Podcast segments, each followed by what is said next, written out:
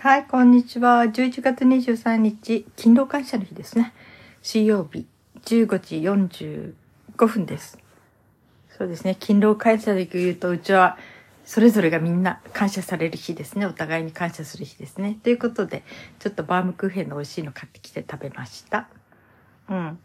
あの、生協のね、移動販売車、かけるくんって言うんですけど、それが来る、ですよね。それにちょっと行って。うん。ちょっとビニールがかかってる感じなんだけど、うん。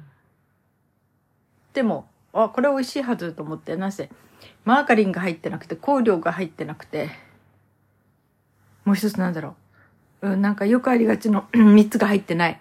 うん、あ、これなら美味しいはずと思ってね。中はバターとかお砂糖とかすごく自然な甘みでしたね。愛知県で作ってるのかな？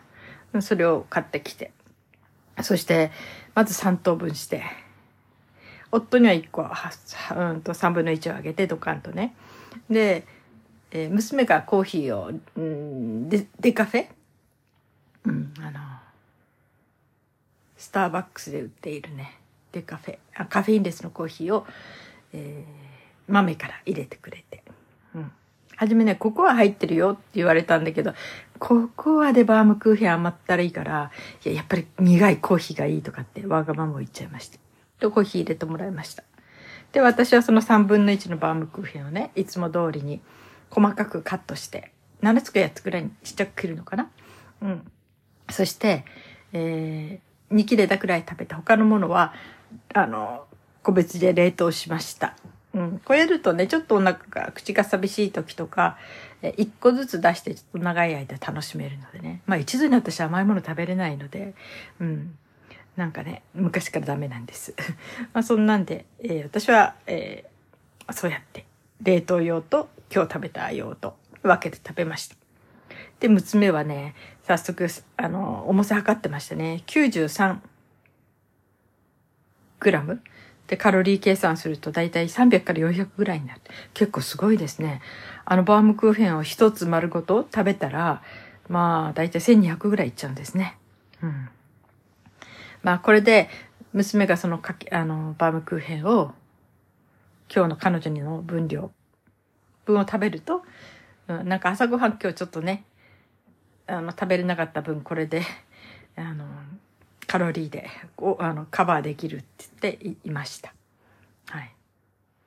それとあともう一つね、ついついね、娘の買っちゃうんですよね。なんか今か体重増やすになんかいいかないかなと思って。そしたら乾パンが売ってて、乾パン一粒10カロリーって書いてたんですよ。あ、これ便利だなって、今日ちょっとカロリー数が何カロリー足りないっていう時にこまめにね、買い足せると思って。いや、食べれると思って。それも一袋娘にあげました。はい。まあ、とにかく今は体重増やさなきゃならないのでね。うん。まあ。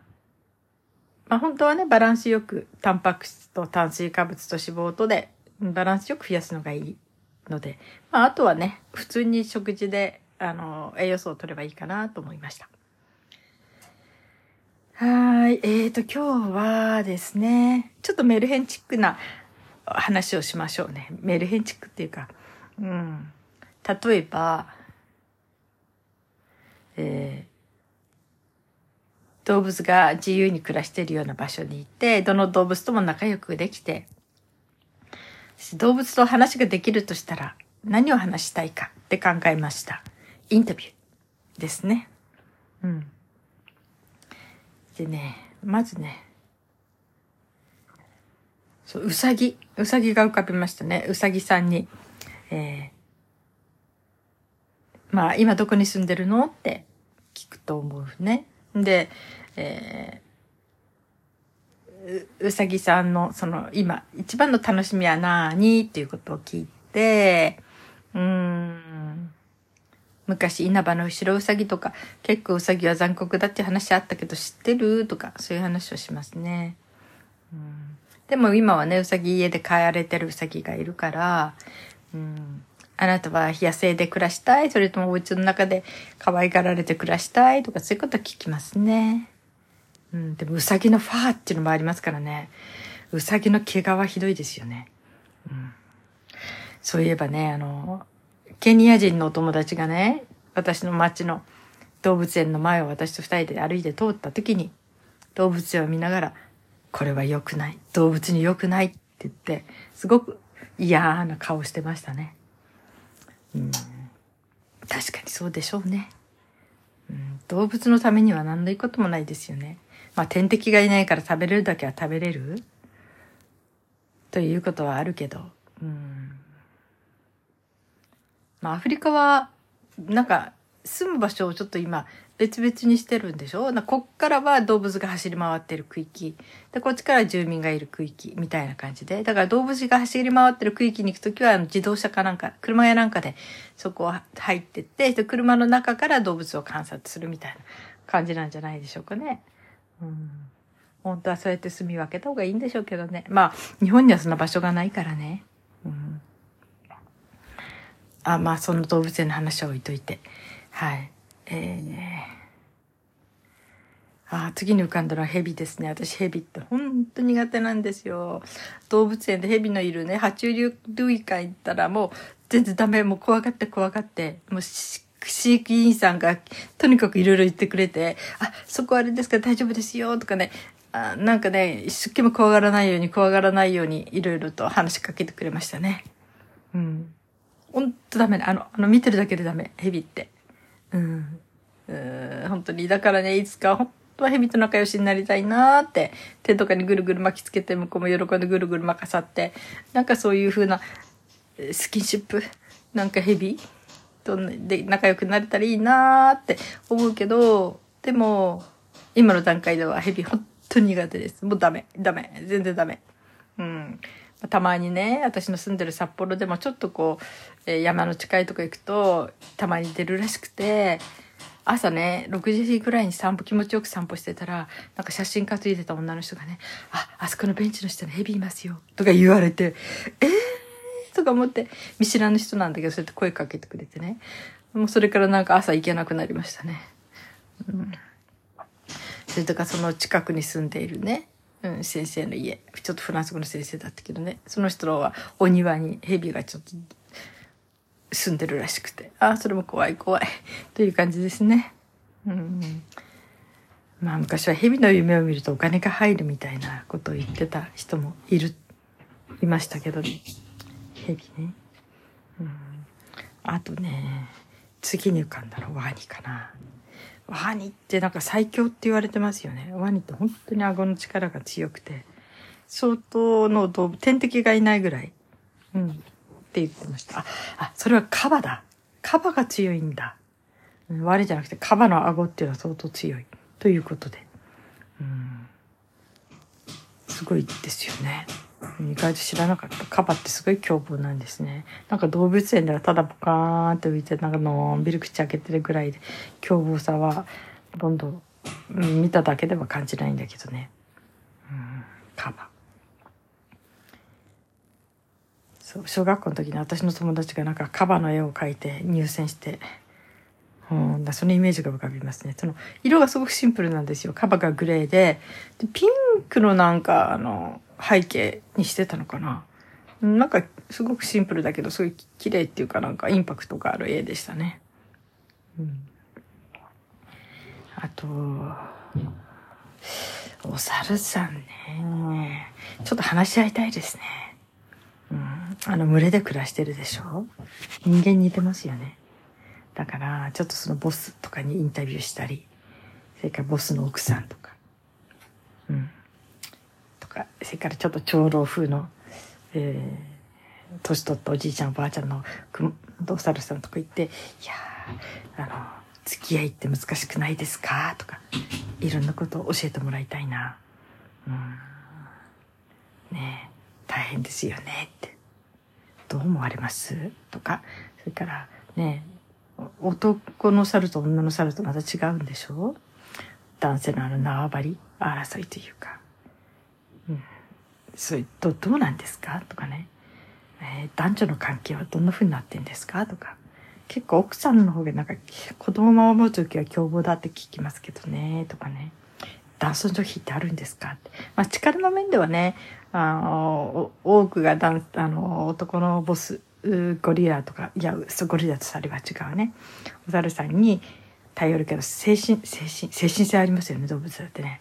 その感情面では、ね、やっぱり尻に惹かれちゃう猿さんもいるんだろうし、どんなもんなんでしょうかね。で、やっぱりおじいちゃんおばあちゃんの猿さんはその、えー、調停、ね、物事にした時やっぱり調停するんですかねとか、でもあんまり喧嘩が激しい時は入ってってもちょっとね、こう、止めきれないっていう年齢的にね、体力的にこう、押さえつけられないっていうか、こともあるんでしょうかねとか。うん。で、猿として生きてきてどうですか？とか聞いてみたいですね。お猿さんから見た人間社会ってどんなもんでしょうかね？って。ちょっといろいろとインタビューしたいですね。うん、あと、キリンさん。キリンはね、いいですね。首長くてね。結構、キリンも無敵らしいですよね。あの、長い首で割と遠くまでよく見渡せるので、うん。危なくなったらすぐ逃げれるだろうし、結構あの長い首。というか、首がすっごい高いとこまであるって、いろんな意味で有利らしいですよね。うん。キリン。キリンは群れになるんでしたっけ？うん。キリンの人生、人生観、キリン観、聞いてみたいですね。いつも空に近いような空を見て、空を見てるわけじゃないんだろうけど。うん。キリンから見たら、このね、小さな動物たちとか人間ってどう見えるんでしょうね。ね、頭のてっぺんは見えますよね、みんなどんなね。はい、でもね、例えば 2, 2メートルの、2メートルの男性って言いますよね、たまにね、世界に。その人の頭のてっぺんも見えちゃうのかな？キリンってどれぐらいあったっけ？せありますよね。うん。なんか子供っていうのは割となんかキリンさんとか憧れていな、いたんじゃないかな。うちの子たちはね、ちっちゃい時に大きくなったら何になりたい人は長女、キリンさんとか言ってたから。キリンさんね。ジラーフですね。キリンさんにはね、こう見える世界が違うんじゃないかなって。そのね、上から見る世界、その木でも割と高いところが見えるでしょ。うん、そしたらこう木の実とか食べるのちょっと有利かしらね。鳥と友達になれるのかな目線が合うところというか。うん。動物の助け合いとかあるのかしら。キリンさん、あの高いところのあれ実が食べたいし、ちょっと待って、取ってあげるからとかね。うん。そんなことを考えました？なんかこういう空想って楽しいですね。あと、ゾウさんね。すごい重い体ですよね。うん。まあ、メルヘン的な話に終わしときたかったんだけど、こういう話聞いたことありますね。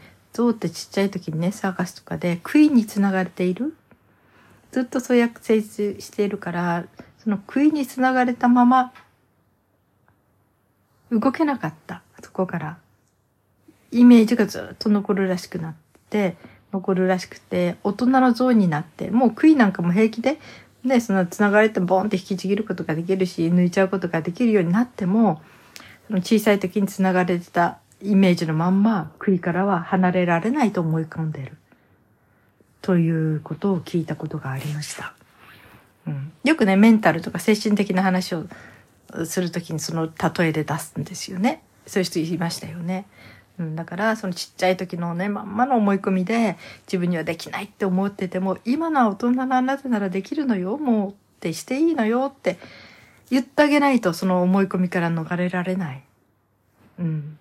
簡単なね子供ができた大人ができないことじゃなかった子供ができなくて大人ができないできること？っていう、そういう普通の、うん、ことじゃなくて、もっとメンタル的なことでね。うん。うん。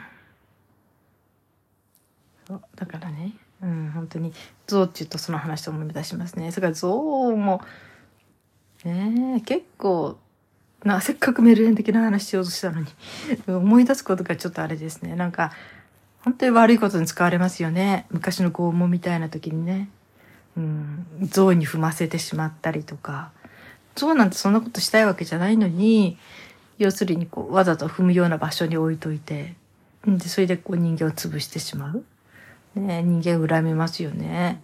そう、怖いって思っちゃいますよね。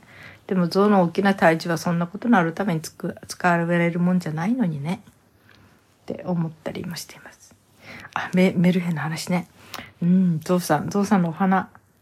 いろんなことができるらしいけどね。うん。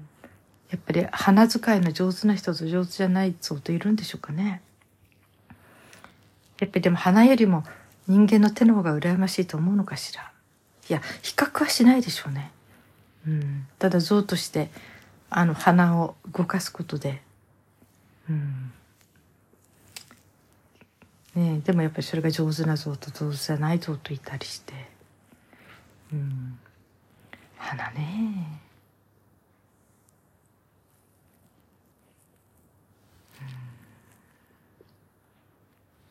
まあでも象牙っていうのもありますよね。あれも悲惨ですよね。象牙が欲しいだけで象を殺しちゃうなんてね。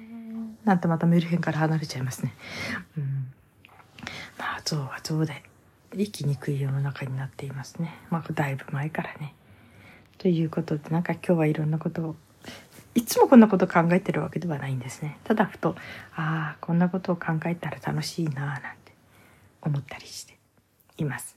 ね、病布団の中で病気の中で何にもできない人がいたらそういうふうに空想をねいっぱい膨らましていろんな世界に飛ぶことはできるからね。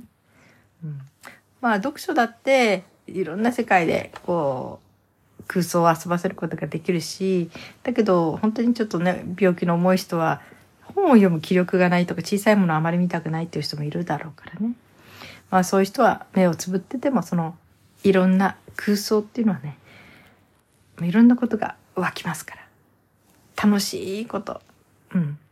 いっぱい考えて、生きてる時間、生活している時間、息を吸ってる時間、楽しい気持ちになった方が道徳ですって思います。楽しい気持ちになったり、愉快な気持ちになると、ね、ナチュラルキラー細胞だったっけ？